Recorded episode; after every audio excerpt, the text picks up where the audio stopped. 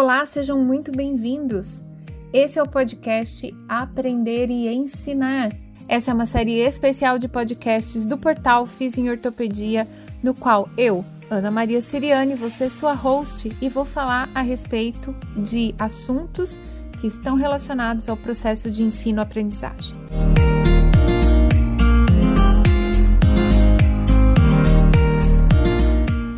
Você é estudante, professor ou você é um profissional de saúde que precisa continuar estudando para se manter atualizado. Pega aí uma cadeira, senta e vamos aproveitar juntos. Ou se você preferir, faz isso correndo, mas não deixa de escutar. Olá, seja muito bem-vindo. Esse é o episódio número 31 do podcast Aprender e Ensinar. E se você está por aqui já há algum tempo, você sabe que esse podcast, então, é dividido aí de atenções entre professores e estudantes, e a gente sempre está falando de algumas formas de facilitar o estudo, tanto melhorando seu desempenho como um estudante, quanto ajudando seu professor a ajudar você a estudar. Nesse episódio, né, nós falamos bastante nos episódios 29 e 30 a respeito de, de estudo autodirigido. Agora, para o episódio 31, eu tenho um convidado que se a irmã dele tivesse vindo, talvez a gente tivesse puxões de orelha, briga de cabelo, mas a Carolina Paca não veio. Ela me fez o favor de me apresentar o irmão dela, professor Felipe Paca, que eu descobri várias coisas curiosas a respeito dele. A gente tem vários interesses comuns nessa perspectiva de ajudar os estudantes a se prepararem de forma melhor para desempenhar esse papel de ser estudante e vocês vão ter o prazer de conhecê-lo junto comigo, que a gente também está se conhecendo ainda. E, professor Felipe, seja muito bem-vindo. Obrigada de aceitar o meu convite, assim, tão inusitado. Sei que está numa semana corrida de trabalho aí.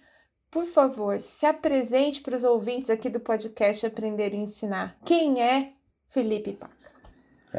Tudo bem, professora? Muito obrigado. Ah, eu quem agradece pelo, pelo convite e pela honra de participar do seu podcast.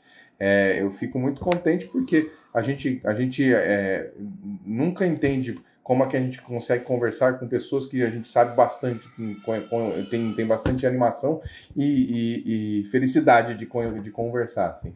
É, quando eu converso, quando eu, quando eu digo isso, eu falo porque eu vejo o seu perfil e fico muito emocionado com as coisas que você coloca sobre o estudo. Quer dizer, tem mais gente brigando para que as coisas aconteçam de maneira melhor no estudo do, do, do Brasil. Assim. É então, agradeço mesmo. muito a oportunidade. eu sou Felipe, eu sou o irmão mais novo da Carolina Paca, ela vai me dar um tiro quando ouvir isso, mas. É, é...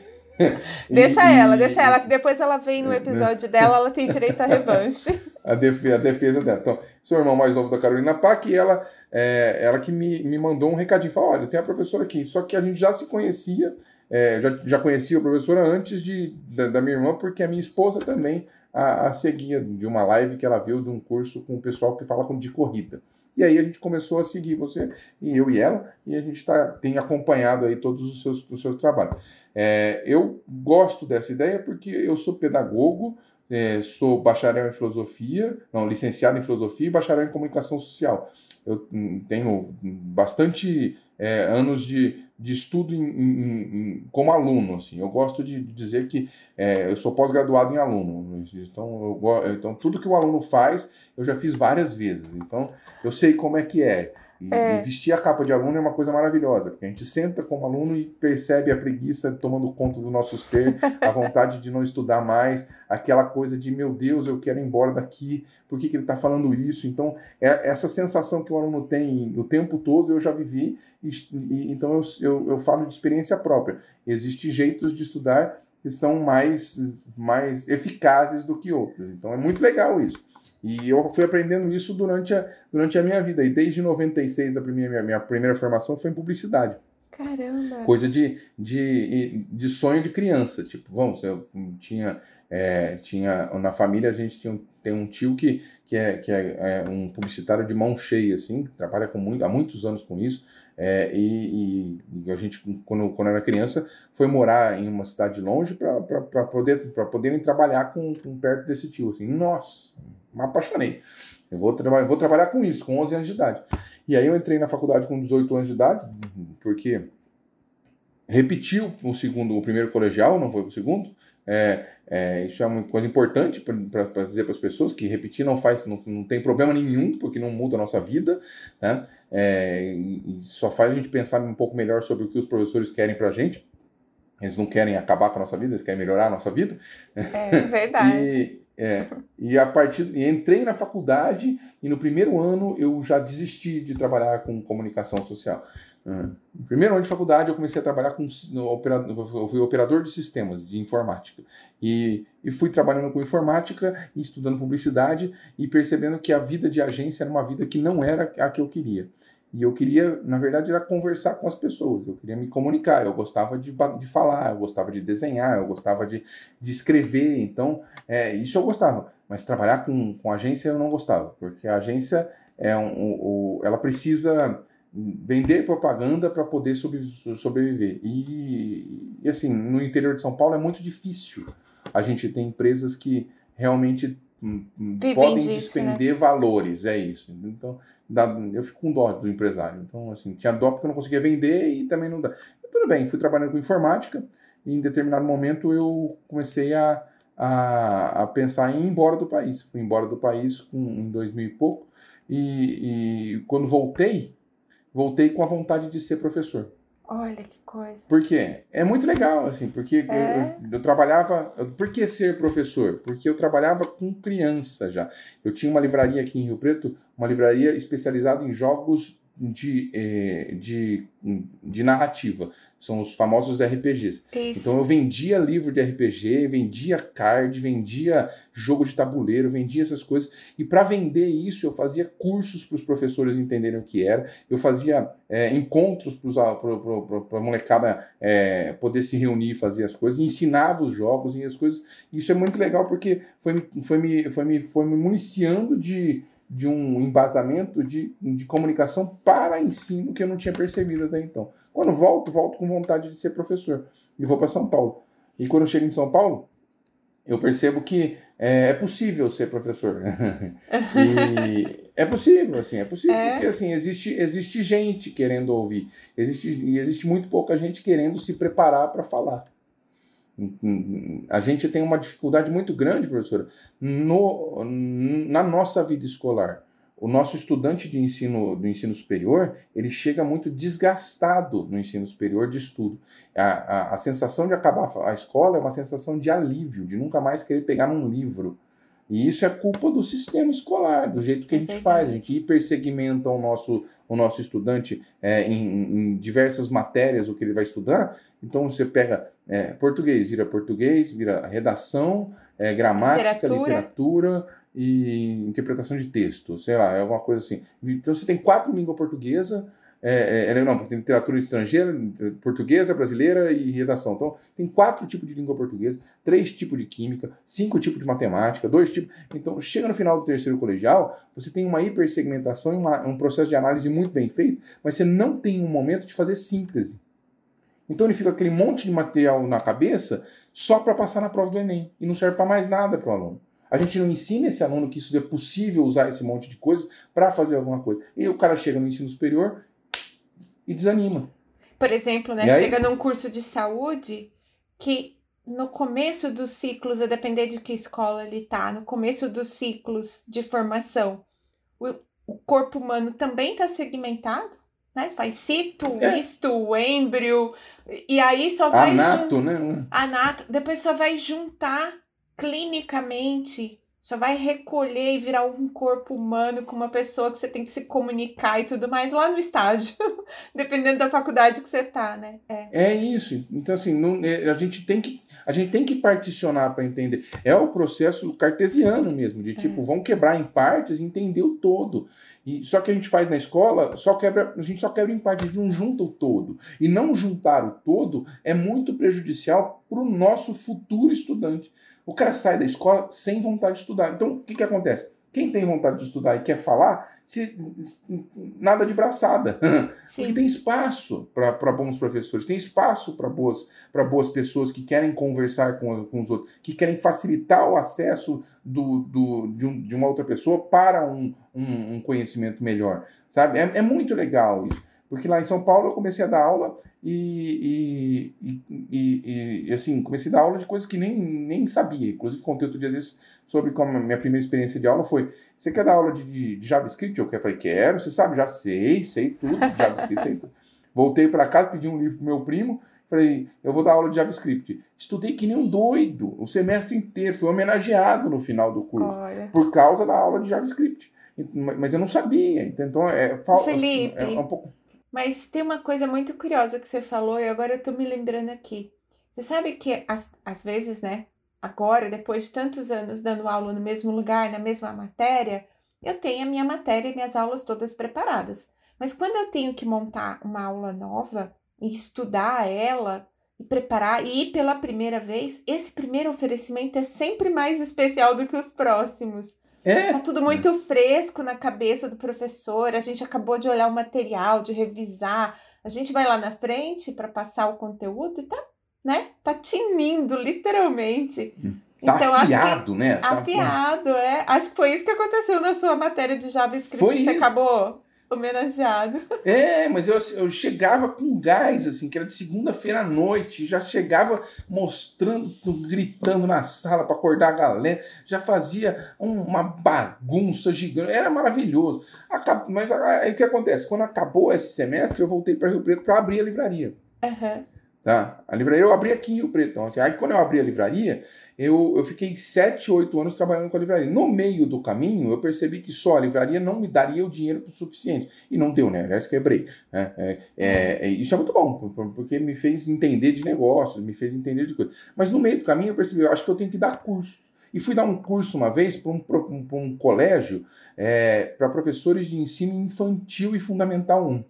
E comecei a falar de como as narrativas eram importantes, como é que a gente podia usar o processo de narrativa a partir de jogo, e falar como é que a gente organiza é, uma, uma proposta pedagógica usando, usando a, a, o RPG como ferramenta e tal. E uma professora falou assim: você não é professor, você não sabe o que está falando. E eu saí daqui, de lá com, com aquilo na cabeça. Falei, eu não sou professor, não sei do que eu estou falando. Eu preciso uma formação em pedagogia. É, em pedagogia. Quando eu pensei isso, no outro dia apareceu lá, o IBILSE, que é o Unesp, vai abrir de novo o curso de pedagogia em Rio Preto. Eu falei, olha, nossa, nem precisa pagar? É o universo. É isso que eu É o universo. É o universo. Eu falei, depois, então eu me formei em 96, fiz, foi, fiz vestibular em 98, fiz vestibular em 94, então de 94 até 2004 são 10 anos sem pegar num livro. Falei, vou ter que fazer esse, vou, vou, vou prestar o vestibular. Prestei Olha. o vestibular e estudei um pouco, passei é, meio, meio sem perceber, viu, professor? Não foi nada aí, olha, como ele já sabia. Não, não, não, não. Foi meio que vamos, vamos fazendo as coisas aí. Né? E fui fazer pedagogia. Fazendo pedagogia, é, eu, eu, eu, eu, comecei a, a, entender mais do universo de educação. E aí a gente cai num processo importante. O, o, quando eu estou fazendo pedagogia, muda a diretriz do curso. É. Então, dentro do curso de pedagogia, até 2005, você tinha a possibilidade de fazer um currículo que era voltado para gestão escolar, para ensino superior, para ensino, para ensino é, infantil, para ensino fundamental. Você escolhia qual era a tua área, qual era a tua praia, de acordo com o curso que você tinha lá. Aí Quando ele virou generalista. Curso, virou um curso generalista e que, e, e que tinha funda, fundamento para a formação de professores de ensino infantil. Olha então, é, é muito legal, porque a gente ficou triste. Em Marília, por exemplo, o curso era, era. Chegava no terceiro ano em Marília, você escolhia qual era a tua área. E o Preto não tinha isso, o curso era novo, a gente tinha, da graças a Deus, tinha professor, na verdade, né? É, é, é, Eu sei como é que é isso. Turmas então, novas, vai, curso novo. Turma nova, isso. Vai contratando conforme a matéria aparece. Exatamente. É, foi, foi bom porque deu certo, no final funcionou. A gente, por quê? Porque a gente tem é, um monte de, de, de, professor de várias áreas lá. Então a gente, no final, conheceu muita área, conheceu muita coisa. Estudei jogos matemáticos, estudei é, biologia, estudei é, história, sociologia. Então foi um, foi um curso diferente. Hoje não, hoje tem um grupo de professores de, da, da educação lá e que tem um processo de, de formação já, já, já determinado. Mais Mas, estruturado. É, quando eu saio da faculdade, eu saio, assim, é, perdido, porque eu saí da faculdade, quebrei na empresa, estava meio perdido, e eu ficava procurando emprego. Porque antes de, de fazer a faculdade, eu já tinha feito algumas pós-graduações. Eu fiz pós-graduação em marketing, eu fiz pós-graduação em gestão de negócios, eu fiz pós-graduação em recursos humanos, aí depois eu fiz MBA em gestão de pessoas, eu fiz MBA em marketing, e eu fui fazendo os cursos paralelos de gestão, porque eu, eu, eu, eu, trabalhava com empresa, né? Eu tinha uma empresa, eu queria, eu queria entender de empresa. E, e, e quando eu saio do, do, da faculdade, eu, eu fico perdido. E, não, e, e não, não sei o que fazer. Porque eu sou um cara que está super especializado é, e sem, sem emprego e sem oportunidade. Porque, é difícil. Para você que vai sair da faculdade aí, que está ouvindo agora, por exemplo, você vai sair da faculdade e vai sentir isso que eu senti. Porque é, é, é o período mais triste que a gente tem. São os três, quatro meses que a gente fica no limbo. Esperando para ver para onde vai, né? Mas, Felipe, Isso, deixa eu te falar uma coisa. Eu tinha visto mesmo em algum dos perfis seu de rede social que você falava que você tinha formação em muitas áreas, mas eu, de todas as que eu li, acho que você falou mais umas 15. Caramba, Tem bastante, né? Eu, eu, eu, eu falo, eu sou pós-graduado em aluno, é isso? Eu adorei. E, e posso só assim, fazer uma, um ponto, porque é muito recente esse assunto de gamificação nos estudos. Tem se falado muito isso, virou uma virou uma coisa assim, principalmente, veja se eu não estou enganada, nos dois últimos anos tem curso, tem gente falando, tem gente usando, inclusive, como estratégia dentro de cursos é, de, de formação desses que a gente compra na internet agora, esses cursos mais abertos, essas formações mais informais, né? É... Mas pelo que eu tô vendo, você é um precursor desse negócio aqui no interior de isso São existe, Paulo. Isso existe desde 99, professora. A gente Olha. tinha em 98, 99, uma associação que chamava Ludus Luderia. Ludus Luderia não, Ludus é, é, era uma. A Luderia é aqui que tem um, jogo, um bar de São Paulo que tem, que tem jogos de A Ludus era uma associação sem fins lucrativos que propunha fazer a divulgação desse, desse tipo de, de processo. A, é, usando narrativa, usando gamificação, usando coisa. Então é desde o século passado que eu, que eu vejo essas coisas acontecerem. Então, então pra, pra, vamos facilitar a vida de quem quer fazer. Então, basicamente, quem quer fazer gamificação precisa estar atento a, três pontos, três pontos específicos importantes. Ótimo. Primeiro, pessoal, que precisa, pessoal que é professor, é, fica atento aí agora. Vai gostar, vai gostar nesse momento. Precisa ter competição. Tá. tá. Aí você pergunta, professor, mas competição não é, não é ruim colocar um aluno contra o outro? Ninguém falou de que tem que ser um aluno contra o outro. Precisa haver competição. Então você pode até criar um mecanismo que faça um aluno competir com o outro, mas você pode criar outros mecanismos. Por exemplo, a minha irmã vai estar fazendo, e você pode perguntar para ela depois, é, uma gamificação da sala contra ela. Olha que divertido. Tabuleiro contra o, ela. é, é isso, é exato. Então, então, a gente tem um monte de jogos, por exemplo, que faz, que faz esse tipo de coisa. É, pensa em, em joguinho de celular. Você começa a jogar, quando você começa a jogar, você começa com um personagem bem fraquinho. É. E você vai criando, é, vai criando mecanismos para melhorar. Então você está competindo contra algum tipo de, de atividade que acontece. Então, Competição é importante. Segundo, é preciso haver nivelamento, é preciso haver níveis, é preciso haver gradação. Então você, você começa bem porcaria e você vai melhorando. Então você vai complicando o, o jogo, você vai deixando o jogo mais difícil. É que nem dirigir. Sabe? Você é. começa a pensar em dirigir e não sabe dirigir. Aí, como você começa a dirigir, a coisa começa a ficar fácil. Agora que tá, tá fácil dirigir, você não Começa a dirigir e não liga o rádio. Aí, quando, Isso. quando a coisa entra um pouco mais assim no sistema automático de controle, a gente consegue ouvir música e dirigir. Exato, e aí, é. então assim, é difícil, é difícil você conseguir é, é, se concentrar em uma, mas você vai gradativamente, você vai aumentando o seu nível de, de complexidade. Então você vai aumentar, tem que haver então competição e um nível cada, cada vez mais difícil. E para o cara querer fazer parte desse nível, entra o terceiro ponto que é preciso haver um, um processo de recompensa. recompensa instantânea a cada nível que ele consegue superar. Então, ganhei a competição um nível, é, consegui abrir a porta, parabéns, ganha palminhas. Entende? Precisa, é nesse momento, né, é automático. Então, é, então, quando a gente faz gamificação, é, a gente tem que tomar cuidado, muito cuidado para não transformar o jogo na coisa principal que existe dentro do, do, do, do processo de ensino e, e, esquecer que aquilo serve de ferramenta para desenvolver determinado conteúdo. Então, é, é, é muito legal. Né? É, você sabe que eu, bem, eu conheço sua irmã do curso do Mauro Fantini, que a gente é, tá fazendo. Ela fez uma turma antes de mim, mas depois a gente fica todo mundo numa comunidade e acabei conhecendo a Carol por lá. E a Carol participa ativamente das atividades das turmas novas que são ao vivo. Essas atividades ao vivo são gamificações. Então, o Mauro chama isso de ciclo de, de aplicação. A gente tem por semana um tanto de aulas do curso gravado para assistir. É estabelecida uma tarefa que todos nós que estamos assistindo o curso temos que tentar cumprir, tem prazo. Ele tem algumas pessoas que ajudam, que são ex-alunos, que ajudam no processo, enquanto você está fazendo, você está postando, tem gente ali dando um palpite, ajudando você a aprimorar. Então, existe uma competição, mas existe muita colaboração dentro dessa comunidade.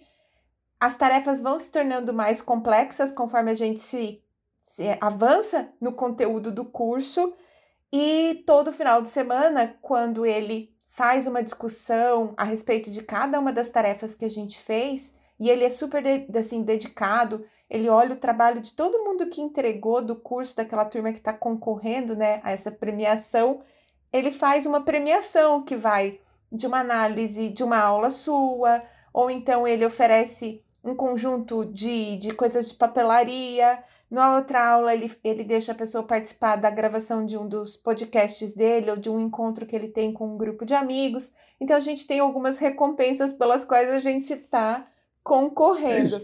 É Competição, e... gradação e recompensa. Exato. São os três linhas, três pontos importantes. E dentro de uma estrutura que é o Facebook, super simples, gratuita, que qualquer professor pode usar. Eu mesmo tenho um Facebook da minha disciplina, nunca fiz isso, estou considerando já nesse momento. Então, é muito legal. E, e, assim, não é difícil de fazer. Quando eu volto, então, para terminar assim, eu, eu, eu volto e falo, vou entrar no mestrado. É, tá bom, e fico procurando mestrado para entrar, fico procurando coisas para fazer e não consigo. E aí aparece um emprego para mim, um emprego de professor substituto é, em uma escola particular de Rio Preto. E aí é, eu começo a trabalhar nessa escola como professor substituto e me torno coordenador pedagógico nessa escola. Né? Em período de quatro anos, eu estava coordenando o ensino fundamental 2, ensino médio e auxiliando a, coordenação do ensino fundamental 1. Aí, eu, eu, na coordenação pedagógica, eu, eu, eu, eu percebi que a, a gente podia é, utilizar coisas diferentes. E comecei a perceber que a escola ela, ela precisa mudar um pouco. E não, e não assim, fui me, fui me organizando.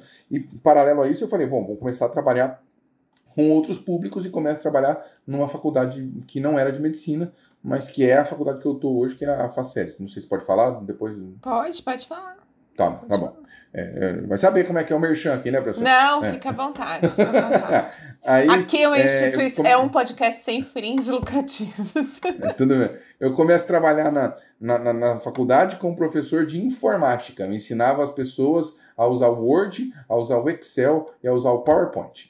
Era isso que eu ensinava para todos os cursos da faculdade. Ensinava para pedagogia, ensinava para enfermagem, ensinava para administração, ensinava para psicologia.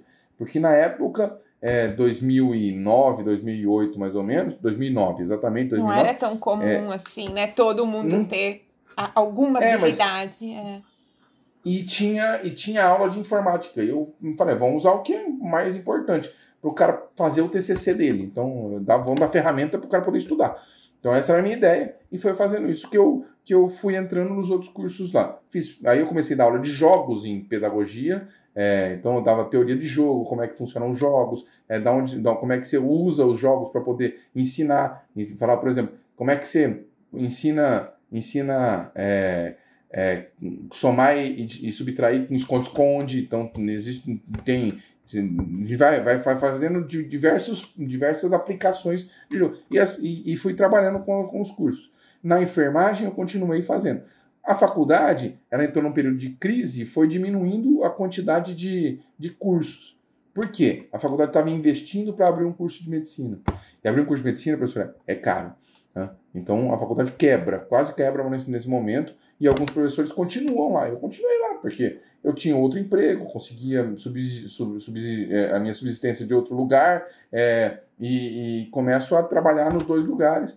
E fico feliz com isso, né? Não estou ganhando lá, mas estou trabalhando, estou feliz dar aula no ensino fundamental, no ensino superior, trabalho. Então, como pedagogo, eu estava felizão. Então, Entendi. faço mestrado nessa época, então estou trabalhando com, com criança, com adolescente e com gente grande.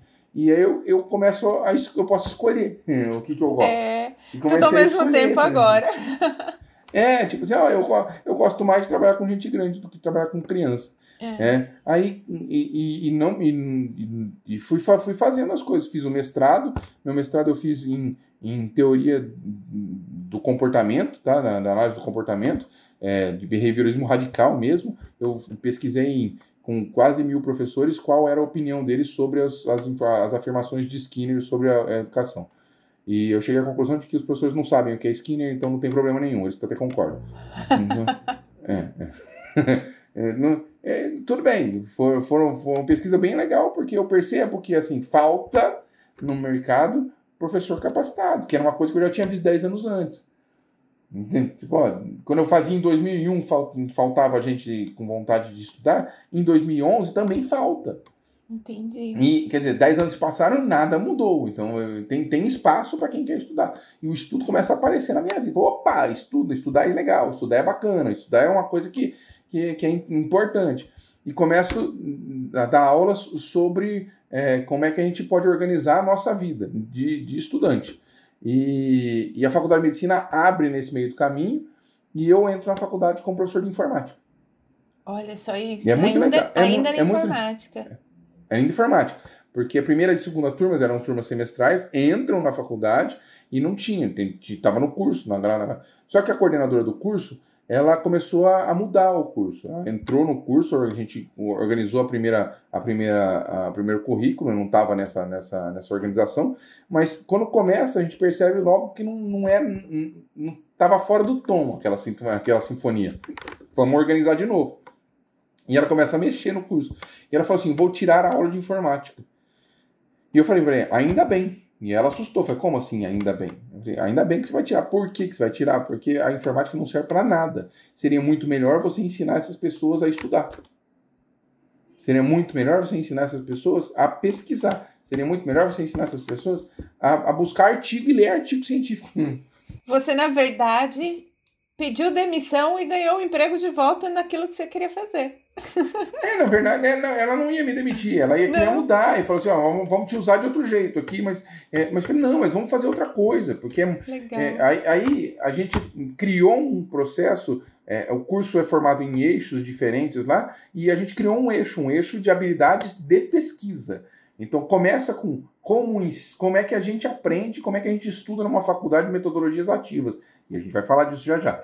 É, e, e, e, e, vai passando por como é que eu faço para produzir ciência no segundo semestre, que é criar um projeto de pesquisa, e isso é muito importante dizer que é habilidade de pesquisa para não assustar as pessoas, porque se eu troco o nome para metodologia científica, que é na verdade o fundamento importante da disciplina, pronto, eu perco. Então é jogar de marketing aí, a gente usa marketing nas coisas. Né? Eu então, tô só vendo. Um, eu é, tô só vendo você costurar todas as suas habilidades, né? Comunicação é social, filosofia, e tá costurando. Tá... É, não, filosofia pra... não cheguei ainda. Não, mas para hum, ensinar metodologia de pesquisa, né? Para você ensinar método de pesquisa, você precisa de, filo... de, As pessoas acham que não, mas precisa de filosofia. Sim, mas, professor, não cheguei na filosofia. Filosofia eu fiz durante o doutorado. É... Olha só, gente é... do céu. E ele, nessa época, só estava com mestrado. Olha. É, então só com mestrado. Tava, no doutorado eu comecei depois da comecei na faculdade de medicina mesmo. Então, assim, foi, a gente foi criando um, um, um processo em que o aluno ele vai passando, ele, ele chega desamparado e vai passando por um processo de transformação na vida de estudo dele. Tá? Felipe, eu... essa disciplina, que esse conteúdo de pesquisa, ele é apresentado para o estudante de forma transversal, é ao, ao, longo do curso, ou é um semestre, dois semestres? Como é que é isso? Hum, não, ele tem um semestre é, é, são quatro semestres de pesquisa, tá. tá? Só que eles, são, eles vão se transformando. No primeiro ano, primeiro semestre é leitura e estudo, no segundo semestre é produção de, de, de projeto, no terceiro semestre, é, no, no, quarto, no terceiro semestre é bioestatística e no quinto semestre é epidêmio. Legal. Tá? Então, então ele, vai, ele vai se transformando, pula uhum. um semestre ou outro, mas vai se transformando. E antes a gente tinha TCC, a gente tirou o TCC. Porque é. a gente percebeu que Pesquisa é para quem quer fazer pesquisa. Então, então, assim, quem quer fazer pesquisa vai fazer pesquisa. E a faculdade, ela tem aí, aí nesse, por volta. Aí, de... gente, nesse momento, a professora Ana Maria desliga o podcast, briga com ele e volta depois. Espera só um pouquinho. Tá bom. Pronto. Por, que, então... por que, Felipe? Depois a gente pode ter uma discussão só pro TCC. É. Não, não tem problema, é muito não. maravilhoso. Não, é, é, é. são pontos de vista, assim, eu, eu dentro da fisioterapia, é porque eu acho assim também tem um negócio diferente entre medicina e fisioterapia, né? A fisioterapia, a medicina é uma profissão muito consolidada, a gente tem classicamente no Brasil grandes pesquisadores, né? Se a gente falar de medicina no Brasil, a Dib Jatene, por exemplo, é uma pessoa é marcante na história da medicina como um pesquisador e um clínico, um orador excelente. E na fisioterapia a gente ainda não tem essa história. Outra coisa é que o médico não é reconhecido como um profissional técnico exclusivamente. Enquanto que o fisioterapeuta, se você olhar o fazer da profissão, ela é muito técnica. E aí eu tenho muita assim, eu tenho muita resistência a abrir mão dos trabalhos de conclusão de graduação, porque diferente da estrutura que você tem na sua universidade, a maior parte das universidades que tem fisioterapia não tem esse preparo acadêmico, científico do estudante. E não, aí você entrega um, um profissional para a sociedade que não sabe o que é o método científico, nem por que, que ele foi é, concebido, não sabe por que, que um resultado vindo de alguma metodologia de, de, de pesquisa é melhor do que a observação da vida no mundo real não sabe o que é viés de confirmação, não sabe nada. Então, o trabalho de conclusão de curso, ao meu ver, tem um pouco dessa função. É por isso que eu sempre sou uma defensora. Mas não, é brincadeira, porque o pessoal que me escuta sabe que eu sou uma defensora. É. Plenamente, concordo plenamente com a sua, é. com a sua explanação. Só que o vocês que acontece têm, é... Vocês têm estrutura para retirar o trabalho de conclusão. É, é tá, na tá... verdade, o que acontece é porque a gente fazia essa, essa, essa preparação, chegava no final do curso, o aluno ele, ele cumpria uma tabela, ele não estudava.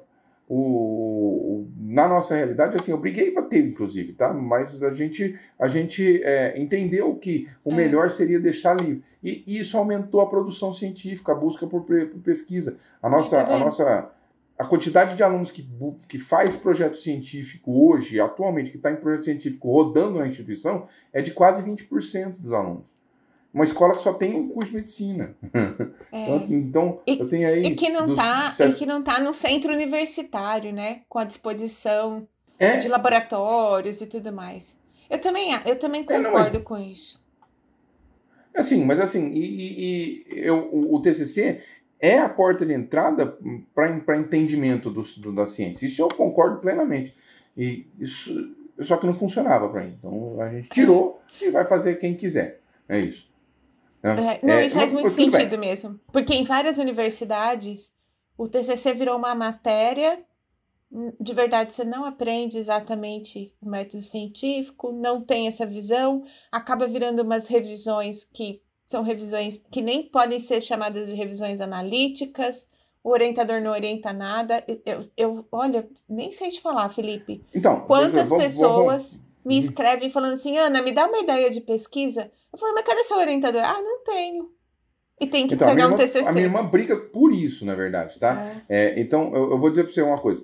É, existe, na minha concepção de metodologia científica como aluno, uma uma ligação forte, assim, é, é, vamos dizer, é, sináptica, assim, uhum. horas de sono, entende? Uhum. É assim. Então, eu, eu, já, eu sou professor de metodologia e eu sei o tanto que dá sono em quem assiste aula de metodologia para um professor que não é preparado. Então, assim, é muito difícil, é. é. muito difícil brigar contra essa onda. É muito difícil. Então, por exemplo, para ensinar porque é. A maior pergunta mais comum que eu recebi é: por que, que eu não posso dar minha opinião? Mas quem falou que você não pode dar sua opinião? É. Não, eu tenho que ter tantas referências, eu tenho que. Então vem imposto um processo que devia ser é, dedu, deduzido pela, pela, pela, pela criatura que vai escrever. E esse processo não é feito assim. É para dar conta de uma situação que um professor de metodologia tem que cuidar de todas as metodologias da faculdade inteira, todos os, todos os TCCs de todo mundo. É um professor de metodologia. Então você acha que um cara vai dar conta de, de, de, de não vai ler nada, não, não vai ajudar nada. É. É então ele cria, ele cria, ele cria mecanismos de deixar tudo pronto. E isso transforma, banaliza o processo. Então, o processo que é, que é para ser científico não acontece. E eu estou falando isso porque eu também sou, eu sou casado com uma fisioterapeuta, então eu sei exatamente eu o que você está falando eu aí. Sei, eu é, sei. Ela, ela, ela sofre muito com esse processo de, de falta de preparo dos fisioterapeutas, de, de, de, você, de você não conseguir brigar pela classe que é, vai ser subaproveitada lá na frente, vai, vai vai, vai sofrer com plano de saúde e vai criar um mecanismo para atender 50 pessoas ao mesmo tempo para poder sobreviver, sobreviver. Então ninguém vai cuidar de ninguém. Então a ciência é o caminho para a gente mudar isso. Estão é. né? vendo é... professores que estão ouvindo a gente, estão vendo estudantes que estão ouvindo a gente. A gente precisa de mais gente comprometido aí no crescimento da profissão. Mas desculpa, eu é acabei te interrompendo legal. com a coisa do TCC. A gente fez uma pequena digressão, é, mas, que... mas, já vamos voltar, gente. É. Aí o que, que acontece, professor? Eu comecei a organizar as coisas nessa minha disciplina e o curso foi crescendo. E aí a gente começa, a, dentro do curso, a, a, pensar que é preciso, a, é preciso in, assim, investigar como é que está a nossa formação, é, como é que está a formação do nosso aluno. E não dá para a gente investigar a formação do nosso aluno só com o nosso aluno. É preciso haver uma, um ponto de referência. E a gente cria é, um consórcio de teste de progresso. Eu não sei se, é, se existe na, na, fisioterapia alguma coisa, eu sei que tem na odonto alguma coisa, mas na fisioterapia não deve ter, não. Teste de progresso é uma prova de nível final, assim, de nível de concluinte, quer dizer, o cara que está se formando é, vai conseguir responder essa prova. Mas todos os alunos fazem a mesma prova. É. Então todos os alunos fazem. Então o, primeiro, o cara que está no primeiro ano vai bater a cabeça na parede. Vai bater a cabeça na parede. E aí você vai, mas por que você vai fazer ele passar por isso? Porque ele tem uma noção específica e exata do que é que ele vai encontrar ao final do curso dele. Que tipo de informação ele precisa saber para responder isso. E todo ano ele vai respondendo e ele vai vendo o seu progresso, que ele vai aumentando uma, coisa, uma curva. É. E aí, gente, deixa eu só lembrar para vocês, né? No episódio número 20 do podcast, o professor Luiz Ernesto Troncon falou a respeito de avaliação programática e testes de progresso. Então, se você quiser saber um pouco mais a respeito de teste de progresso, também dá para escutar lá. E, Felipe, a gente não tem na fisioterapia esse consórcio ainda, mas é um desejo, inclusive institucional, aqui da Faculdade de Medicina de Ribeirão Preto, que tem os cursos né, de área de saúde junto com a medicina atualmente, que a gente entre num consórcio para isso, que a gente consiga passar para essa estrutura de avaliação do estudante com o teste de progresso. E... Isso é maravilhoso, essa ideia. É, pois é, e eu acho incrível. Pode contar, conta mais. Eu só queria é lembrar o pessoal não, que a gente é, tem não, um episódio. O que, que acontece? O, teste, o teste de progresso em si, é só para explicar, mas é, é, ele é uma ferramenta de análise de, de tudo, da formação do, do indivíduo, da turma, da instituição, do. do, do e, a, o, e isso a gente foi criando um consórcio que foi criando uma rede de apoio entre as faculdades. Hoje a gente tem uma faculdade que tem par 16 parceiros. O nosso consórcio tem 17 faculdades parceiras. Então a gente, quando faz eventos, a gente chama um ao outro, a gente quer discutir como é que a gente está fazendo, a gente conversa sobre propostas. Quando a gente tem alguma dificuldade com um aluno, a gente liga um para o outro para saber como é que faz isso, se teve aluno assim, se não teve. Então criou uma rede de apoio institucional. Muito e, bacana. E isso é muito, é muito importante, mas é muito importante. Tá? É, mas é, mudou o nosso jeito de ensinar. Porque os, os, parceiros mais novos, quem começou a abrir medicina depois, quer saber como é que faz, então a gente recebe eles. É, e, e, e, quando a gente tem alguma dificuldade, a gente vai e conversa. E um abre a, a, a, o processo de, de, de pensamento sobre a formação para o outro sem, sem medo de ser feliz. Porque o, o, o, meu, o meu mantenedor diz uma coisa que é sempre muito importante eu dizer também, que é os problemas são globais, mas as soluções são locais. Então, é, todo mundo tem o mesmo problema, todo mundo tem um problema. O aluno que chega para fisioterapia, ele chega muito semelhante ao que chega na medicina. O cara não quer estudar, ele quer fazer uma. Ele tem uma visão romantizada da, da profissão, ele é, não gosta de entender que precisa de fundamento, então os primeiros anos são, são os anos da, da, do tormento, exato. Da evasão. Melhor, é, isso, que todo mundo vai embora, começa com, é, tipo, é, como é que é, porta de entrada do clube da luta, lá. o cara fica parado lá e não sabe, não sabe o que fazer, e fica lá esperando. Então, o cara tem gente que vai embora, é isso que acontece. Então, é, a gente tem uma dificuldade com o estudo. Então, esse cara não foi preparado para uma, uma, uma atividade intensa de, de, de formação científica. Não foi. A gente não prepara, a escola não prepara. E aí chega lá, aí sobra para quem? Para a gente. Então, você pega um aluno que não sabe ler e escrever direito, porque a formação dele foi, foi muito superficial. Mas, não, meu aluno sabe ler e escrever, tudo bem. Mas mesmo assim, no geral, no Brasil, a gente é um dos piores países que tem domínio da língua materna e domínio do raciocínio, do raciocínio lógico-matemático. E se a gente é um dos piores nisso, então a gente é, também é um dos piores em raciocínio crítico, em, em reflexão, em processo de, é, Criação, de, de lógica, de, de, inovação. E a gente cai num processo de, de, de ter que puxar esse aluno. E aí existem ferramentas para isso. Né? Então, por exemplo, a gente fez um, um o último evento que a gente organizou aqui na faculdade, a gente organizou com um grupo de alunos e para fazer isso a gente usou design thinking. Então, é, para preparar o evento. É, aí foi, mas Felipe, de onde veio isso? Então, pois é, eu também fiz formação em design thinking, eu também fiz formação em projetos, eu também fiz formação em, em, em, em metodologias ágeis e em gestão. É, por quê? Porque eu, no meio do caminho eu comecei a dar aula também no SENAC de Rio Preto. E dentro, na pós-graduação do SENAC, hoje eu coordeno os cursos de educação, de inovação e de projetos. Então, é, são áreas de interesse que eu trabalho bastante e, eu começo a ver que as coisas se integram. Os projetos, as metodologias ágeis, as metodologias ativas de ensino e de aprendizagem, as coisas começam a, a, encaixar. E é muito engraçado, porque a gente só percebe isso depois de algum tempo. Tipo, olha, quando é que eu vou usar isso? Vai, vai, vai, vai aprendendo, que vai usar uma hora. As coisas vão eu encaixando e você não percebe.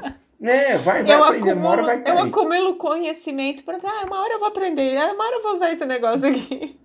Exato, para que isso? Ah, não sei para quê, porque eu quero, né? E, e, e, e, começo a, começo a trabalhar. Então a gente fez, por exemplo, um processo de, é, de design thinking para desenvolver o, o, o, o, trabalho, a programação do Congresso. Como é que é esse negócio de design thinking? Vou explicar para você que quer saber. É, explica, porque tem várias pessoas por aqui de novo, o que eu são professores e organizam, por exemplo, jornadas né, de fisioterapia nas suas instituições, aqui a gente tem mais do que fisioterapeutas escutando a gente, tem alguns profissionais de saúde mesmo que seguem.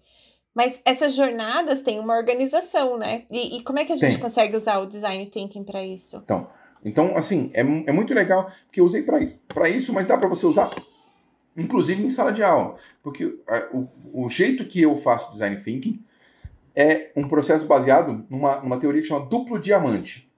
O duplo diamante é uma teoria que você faz, sai de um ponto é, específico, que é uma dificuldade que você tem, por exemplo, eu quero fazer um congresso.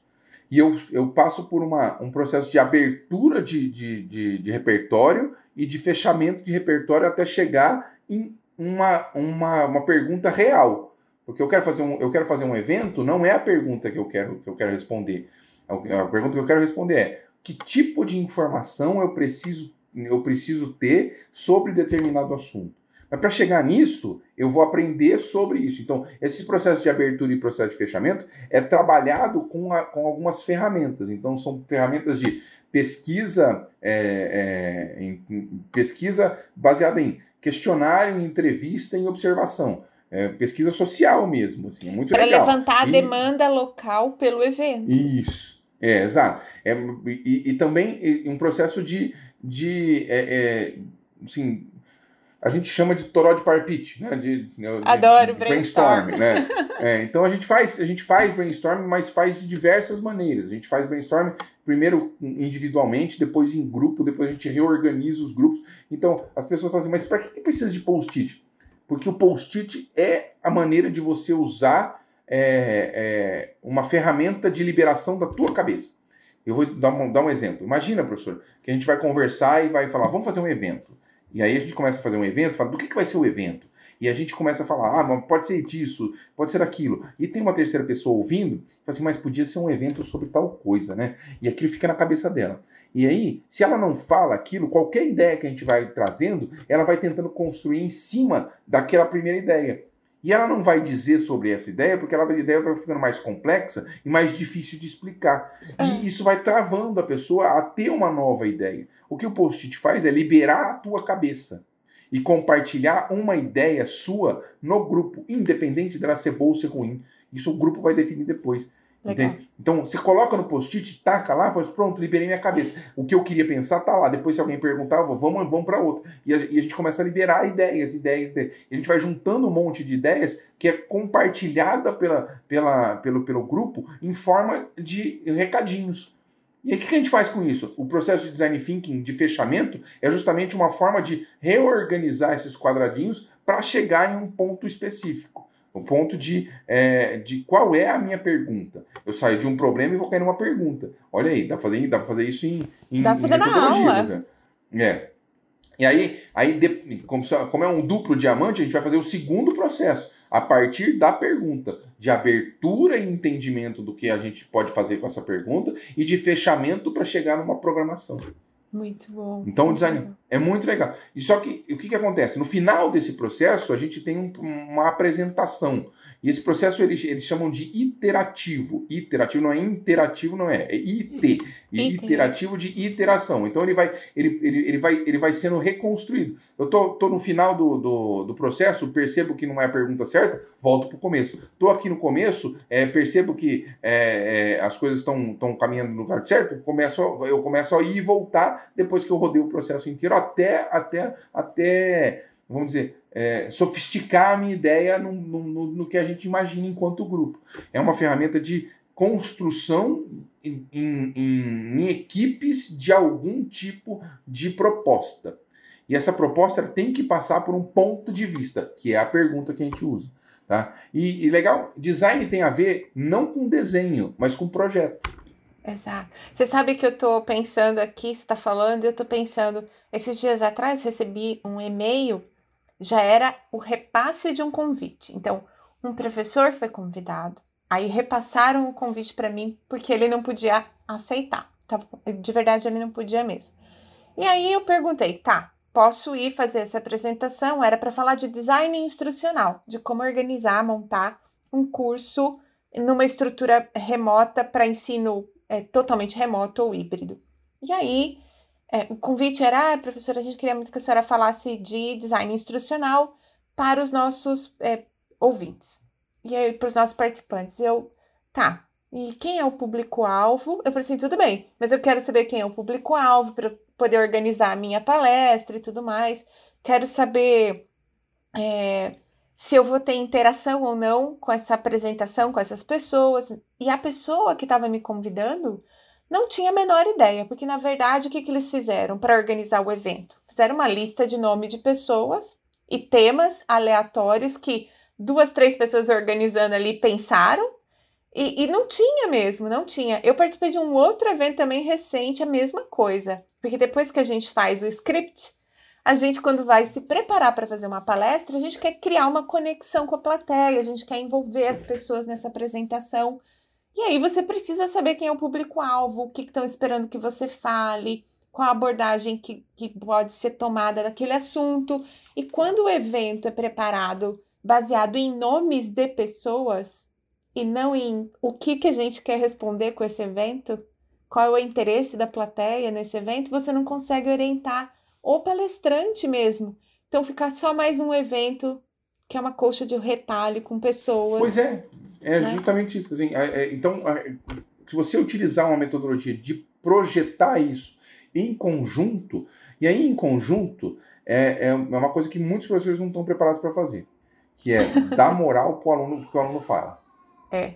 Entende? Então, assim, é, ouvir o aluno como se fosse um parceiro da, da organização, ouvir o aluno como se fosse um parceiro da disciplina, ouvir o aluno como se fosse é, parte do processo. É, porque, então tá, é, aí eu entro numa seara de o que é metodologia ativa de ensino-aprendizagem. Eu usei uma. Ou uma ensino centrado no estudante.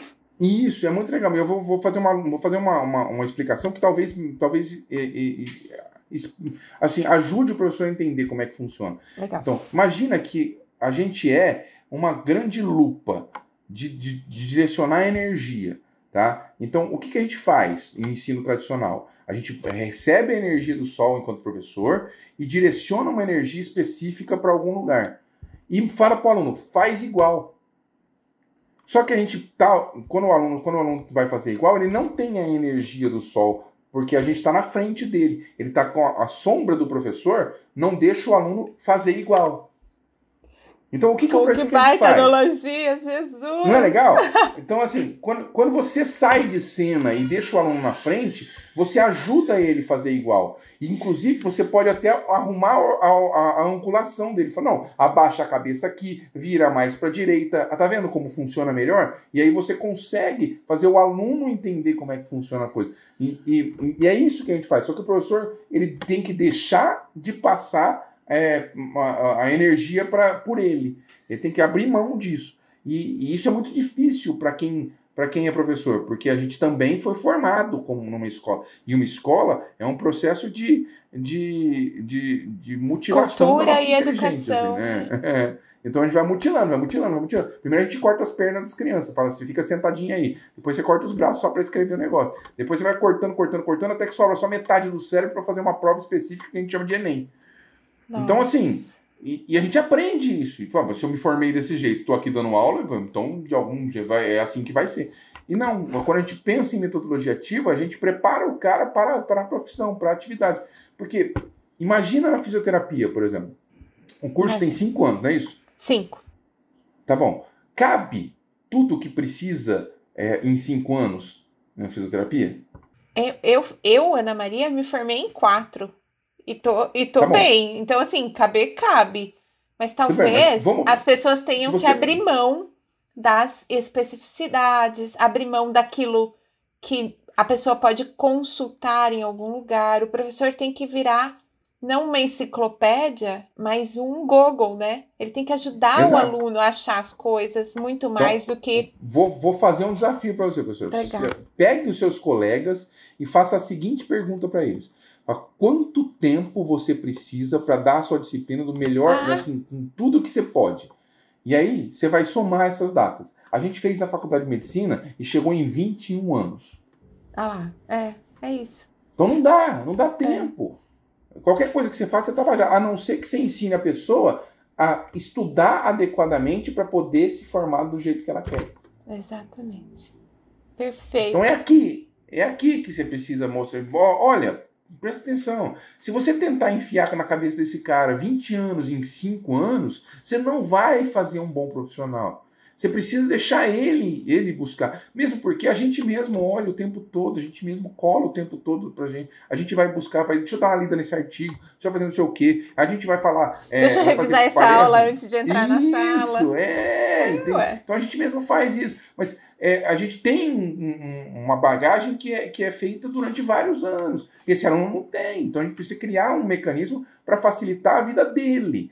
Então a metodologia ativa entra neste ponto. Tipo, ó, eu tô te preparando para você ir, ir- ir nadar sozinho, tartaruguinha. Vai, tartaruguinha, seja feliz. Muito bom. É isso que Felipe, quer. E deixa eu te falar uma coisa. É, os seus estudantes têm essa dificuldade, porque aqui na Faculdade de Ribeirão, na medicina, por conta do Centro de Desenvolvimento Docente, todos os nossos professores foram treinados para empreender estratégias de ensino mais centradas no estudante.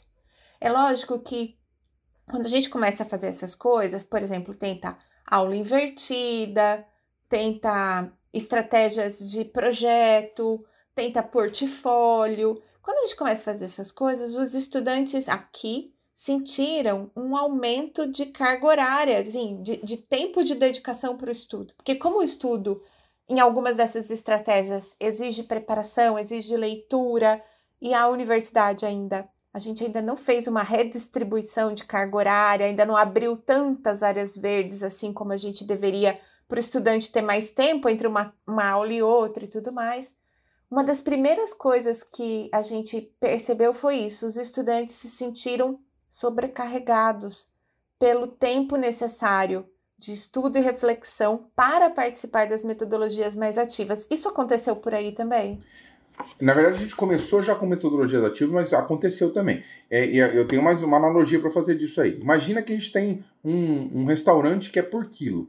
E todo mundo vai comer no restaurante por quilo e vai lá e pesa a sua comida. Vai lá e pesa a sua comida. Vai lá e pesa a sua comida.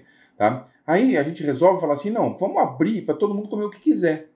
Ah, mas a gente vai gastar muito mais, a diretoria pode falar. Falo, não, mas vai gastar muito mais durante determinado ponto, porque as pessoas não vão conseguir comer mais o tempo todo, porque elas vão ter que continuar trabalhando, vão ter que continuar produzindo. Então, nos primeiros meses, a gente vai ter um aumento disso, e as pessoas vão começar a perceber que isso não é gostoso. Então tem sim um aumento de vamos, vamos, vamos, vamos consumir mais isso, vamos consumir mais isso, consumir mais. E até, até perceber que, tipo, olha, vamos de leve aqui, porque depois senão não, não vou aguentar. Então, é, é, esse é um processo que vai acontecer assim. Tá? É, é, enquanto os alunos não perceberem que eles precisam estudar rotineiramente, que é um pouquinho todo dia, eles não vão dar conta. Porque o que, que o aluno faz? Ele vende o almoço para comprar a janta. É assim que ele está fazendo. Então, eu tenho uma prova amanhã, estou estudando durante a aula de hoje, mas a aula de hoje eu vou estudar só na prova, só na outra aula de outra pessoa. E ele nunca está prestando atenção na aula. Não prestar atenção na aula, ele vai ter que se esforçar muito mais para compreender as coisas sozinho, sem auxílio do professor. O que, que, ele faz? Eles gravam as aulas ficam ouvindo, ouvindo, ouvindo. Ouvir também não é, não é estudar. Hum. É, só ouvir não é estudar. E é engraçado porque isso acontece também na pós-graduação. Mesmo nas pós. É, o, o portal Ortopedia tem uma pós-graduação online. E aí os meninos têm os ciclos, né? Tem os módulos, eles precisam concluir módulos e os módulos só vão sendo abertos conforme você termina. Nos módulos tem quiz pré e pós, tem prova, você tem que fazer prova para evoluir para o próximo módulo. E o que a gente percebe é isso, tipo, a pessoa compra o curso super empolgada, aí começa a assistir, aí assiste as primeiras aulas e aí não pega para estudar. Quando vê lá escrito que vai chegar a avaliação do módulo, ela já se apavora, porque do tipo, eu não estava estudando para fazer prova. Que é outra coisa também que é estranho da gente falar, né? Porque se você tá lá, tá vendo a aula, tá ouvindo, tá tomando uma nota, se você tá fazendo o quiz pré e pós, você tá estudando. Alguma coisa vai ficar na sua cabeça. Muita gente, eh, Felipe, chega a não abrir o módulo de. chega a não abrir a prova do módulo. Porque na cabeça dele não está preparado. E realmente, em alguns não se prepararam não, nesse momento de assistir a aula, não estavam se organizando para estudar, né? Então vamos lá, professor. Isso aí é, é, é herança traumática Total. da escola também. Pensa aí, como é que era a tua vida de prova. O professor usava a prova como um momento de tortura. Tem um professor que chama Vasco Moreto, que escreveu um livrinho que chama Prova. É, um momento de avaliação, não um instrumento de tortura, alguma coisa assim o livro dele. É, é muito bom esse livrinho, fininho, é assim, fantástico. Legal, Ele fala procurar. justamente disso. É, é, eu vou mandar depois para você o, o link. É, e, assim, é muito legal, porque ele fala justamente disso. Olha, o tanto que a gente usou a prova como instrumento de poder fez com que as pessoas tivessem medo de serem avaliadas. Isso impacta, inclusive, quando as pessoas vão, vão, vão ser avaliadas no emprego, na atividade dela. Então, fazer prova é, um, é parte de um processo que deveria ser muito bom para você que está fazendo a prova. Fala, deixa eu ver, eu estou aprendendo. Será que está valendo a pena o, jeito que eu estou fazendo? Está dando certo? Será que quando alguém me perguntar alguma coisa eu vou conseguir responder? Vamos ver. Olha, eu tenho uma oportunidade de aprender aqui. Vamos ver. E aí a gente faz isso. E, só que a gente faz ao contrário. É, é, quando a gente pensa em prova, a gente aumenta o nosso nível de estresse. E não podia. A gente Ou tem que aumentar deveria. o nível de estresse é na, hora, é na hora de aprender, não na hora de, não na hora de ser avaliado. Na hora de ser avaliado, você tem que apertar o botão e vai embora. Entende? É, então, deu, deu, não deu, não deu. Pronto. Mas não é assim. A gente, a gente, tem, uma, a gente tem um peso gigante de avaliação que vai fazer. É, por exemplo, e, e também a gente tem uma, uma, tem uma dificuldade no Brasil que é comprei o curso, quer dizer que eu já resolvi meu problema. É, pegar, pegar o diploma, pegar o canudo, é, tem, ter então, o título. É, É isso. Tem, tem um papel, já resolve minha vida. Então, é, é, é, uma, uma, é um bate-papo que a gente faz na pós-graduação. Fala, ó, eu vou te, vou te mostrar que quando você sai 15 minutos mais cedo, quando você para de prestar atenção na aula, quando você conversa, a gente vai, vai criando um mecanismo de, de, de fazer a conta de quantos minutos isso dá. Num curso inteiro, o cara chega a perder 30%. Eu transformo isso em dinheiro, 30% num curso de 15, de 15 mil é 5 mil reais. Falei, então tá bom, você está jogando 5 mil reais no lixo, e aí? O que, que você faz com isso? Ah, mas quem garante que eu vou aprender? Eu falei, mas você está tá perdendo oportunidade. Talvez fosse, fosse alguma coisa que, que pudesse te ajudar, que te economizaria tempo, que te faria fazer outro. E, e o cara não, não, quer saber. Né? A gente compra curso e não usa o que compra. Não, e eu estou dizendo, eu já falei, sou aluno, pós-graduado em aluno, tem vários cursos aqui que estão na, estão na linha, mas que nem abri ainda. Muito bom. Ai, Felipe, nossa conversa tá ótima. Daria para fazer três, quatro episódios com toda certeza. Você é uma enciclopédia de coisas. E, mas a gente tem aí um limite, senão os, os, os meninos não dão conta de ouvir nem, nem três engarrafamentos de São Paulo. Então, deixa eu te convidar para deixar uma mensagem final. Já deixar aqui claro que eu vou fazer um outro convite para você vir num momento diferente para a gente falar de mais coisas ou aprofundar num desses temas, porque eu fiquei muito curiosa sobre esses processos de jogos e narrativas, eu acho que isso tem muito a ver com a formação em saúde. Então já fica aí no, no seu na sua agenda de 2022 um retorno ao podcast, mas quero te convidar agora para fazer sua mensagem final, deixar aí um alinhavo desse assunto que foi tão gostoso. Obrigada, viu? Por favor. Eu que agradeço, professor. Eu acho que assim, é, quem quem está ouvindo um podcast sobre educação está querendo entender como é que funciona o processo de um jeito melhor. Quem está ouvindo o processo, um, um, um bate-papo sobre esse processo, está ouvindo, buscando tentar é, melhorar o jeito de aprender. E, e, eu acho que aprender é, é o caminho para a gente melhorar enquanto ser humano. Então, se você está ouvindo aqui, entenda o seguinte: é, não é fácil. E não é para qualquer um, viu, professor? É, é, o, o, o, assim, existe, um, existe um, um, um, um, limite de corte aí que pouca gente faz. É, por exemplo, a gente tem na, no Brasil uma média, a última pesquisa foi feita de leitura no Brasil, é de dois livros e meio por, por habitante no ano. Então, é, nós estamos falando de 10, 5 páginas por dia, dependendo, um livro de 100 páginas são 300 páginas, nós estamos falando de me, muito pouco, a média é muito baixa. Então, se você está querendo estudar, perceba que, assim, vai chegar num, num, num, momento em que você vai ter que se esforçar. E vai, quando chegar nesse momento, é, lembra que tem gente para te ajudar aqui. A professora Exato. Ana Maria é uma, eu sou outra. Então, Por pode procurar pela gente, que a Fala. gente vai ajudar você. Fala para o pessoal onde encontrar você, porque você tem várias redes sociais. Por favor, pode divulgar todas elas. Quero que todo mundo te siga lá é no Instagram. Muito obrigado. É só procurar por Felipe Paca, F-E-L-I-P-E, P-A-C-C-A. Paca, o bicho mesmo. Paca, aquele roedorzinho lindo, Só que com dois Cs. Só que com dois Cs, exatamente. É C-C-A, Paca. Né? Então, é Felipe Paca, você vai me achar nas redes sociais aí com tranquilidade. Ainda não tenho canal no YouTube, mas eu tô, eu tô, tô bastante ativo no Instagram aí, faço, faço bastante é, é, reflexões aí nos stories. Então, vem, vem comigo aí. Então, é isso. Vai chegar um momento que vai bater, você vai desanimar, que você vai cansar, e nesse momento você procura por ajuda. Tem a professora Ana Maria, tem eu, tem a minha irmã, tem um monte de gente aí com vontade de ajudar as pessoas a crescer e melhorar. Tá Verdade. Tá muito gente, obrigado, professor. Não deixa de seguir. O conteúdo dele é muito bom. Você precisa ver os rios que ele faz com dicas para estudar. Então, você está escutando a gente, vai lá, curte, começa a seguir uh, o conteúdo. Felipe, muito obrigada, viu, pela participação. E, de novo, já tô te esperando em algum episódio de 2022, que a gente tá aí nesse finalzinho de ano, né? Então já tô agendando a agenda do ano que vem. Pessoal, muito obrigada por nos escutar. Não deixe de comentar o que você achou desse episódio, se alguma coisa fez sentido para você. Não deixe de compartilhar com algum colega, um professor. Se tem algum professor que está dando umas dicas, manda o podcast para ele. E até o próximo episódio.